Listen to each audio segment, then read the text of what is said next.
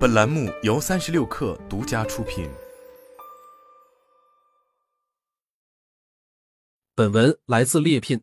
我们可能听说过很多会摸鱼偷懒的员工，但很少听闻偷懒的领导。最爱开会让下属加班，把员工搞得团团转的人，就是自己的领导了。他们怎么可能是偷懒的人？但工作久了，你会发现，有些领导也是在用战术上的勤奋掩盖自己战略上的懒惰。他们可能会和各种员工不停开会，但实际上只是在会议中发言几句，然后就不再参与，把决策和工作以及他们原本应该承担的责任一并交给下属。他们可能会带头频繁加班，但只是做些琐碎的事情，并不是真正投入到解决问题或推动项目进展中。他们可能会及时审批你递交的文件，回复你的邮件，看起来很繁忙，但实则是故意回避一些重要且需要投入精力的任务。在职场中，我们会遇到各种各样的领导，但让人头疼的莫过于碰到一位爱偷懒的领导。因为作为团队的灵魂，摊上一个爱偷懒的领导，影响的不仅是团队氛围，更是下属的前途。领导喜欢充分授权，实则推脱责任。作为公司研发部门的一名普通员工，刚入职时，我对我们部门的领导风格印象很好。他经常传达出自己是一个不搞压迫、充分授权，让下属自由。发挥创造力的领导，一度让我觉得自己跟了一位很开明的领导。然而，随着工作的进行，我渐渐发现了问题。这位看似充分授权的领导，实则是在推脱自己的责任。比如，当我们遇到难题需要解决时，他惯用的伎俩是微笑鼓励我们相信自己的能力，但缺乏实质性的支持。有一次，我遇到了一个棘手的技术难题，向他寻求支持，他首先还是来老一套，给我灌鸡汤。没有实际的支持，我追着领导后面又询问了几次，他又把我塞给你一个老员工去寻求帮助，但那个老员工自己也有项目，根本没时间帮我。后来领导看我进度落后，他又让我去找这个项目的上一个负责人去询问，但这个人已经离职了。我联络人家，对方根本不回复。最后开公司例会的时候，我没有按时完成工作，影响了整个项目进度。我的领导当着全公司人的面批评我。说自己给我了很多帮助，给了技术指导，给了人，把所有责任都推到我一个人身上。我领导这种看似开明、充分授权的做法，只是表面文章。他从不真正关心团队的困境，只是将自己推脱出责任的范围。而每当项目取得成功时，他却会在会议上大谈特谈，声称这是团队的胜利。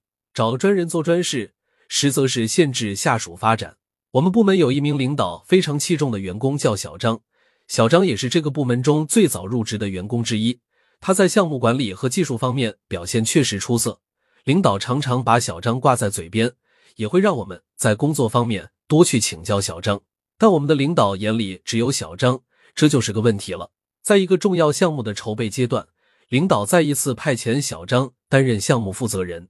虽然其他团队成员也希望能有机会参与，但领导总是借口说这个项目非常复杂。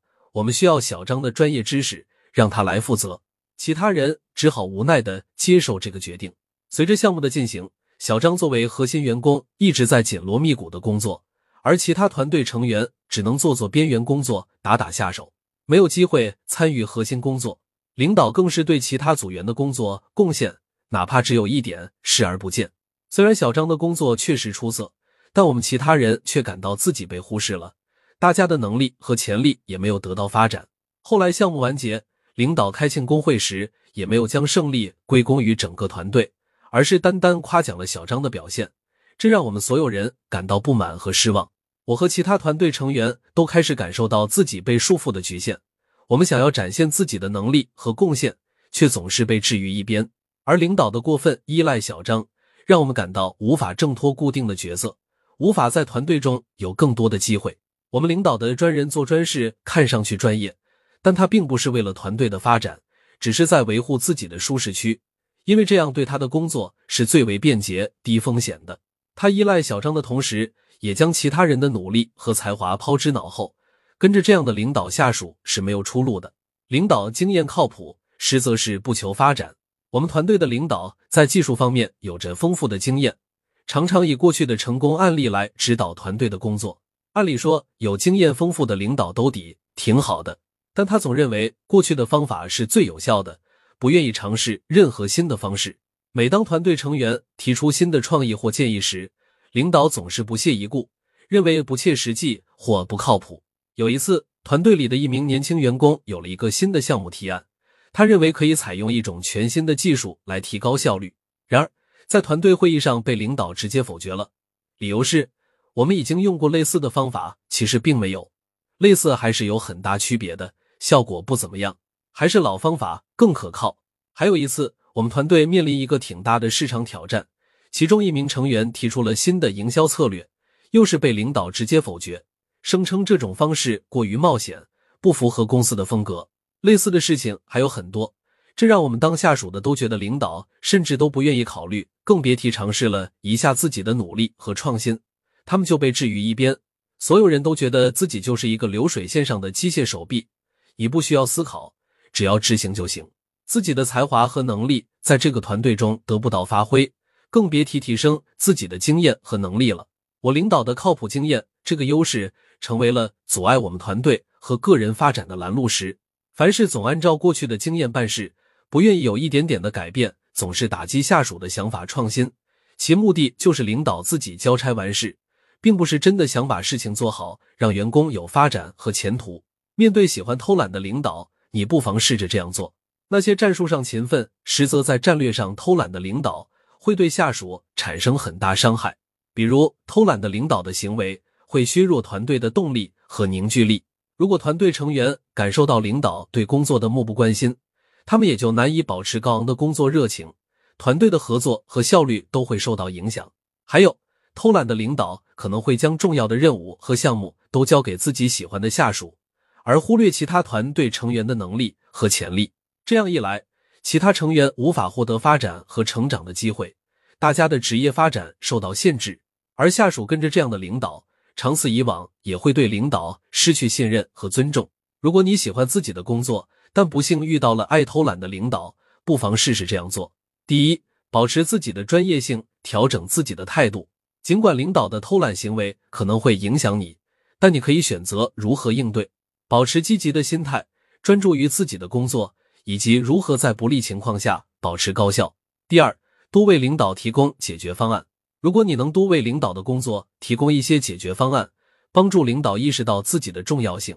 那么以后自己的建议可能更容易被接受。第三，在适当的时机表达自己的感受。当你因为领导的偷懒行为而前途受阻时，选择一个适当的时机和领导开诚布公谈谈自己的想法。沟通中最重要的是要以合作和解决问题的态度来处理这种情况，而不是以指责或抱怨为主。寻找共同的目标，以团队的成功为导向，这会让领导更容易接受你的建议。第四。寻找恰当的平衡点，领导的偷懒行为也许是本性难移，所以我们不能指望领导彻底改变。在每一次工作中，如果我们能撬动一点点，争取到让自己展示、学习、锻炼的机会，同时也让领导觉得我们在奉命行事，能够找到这种平衡点，就是成功。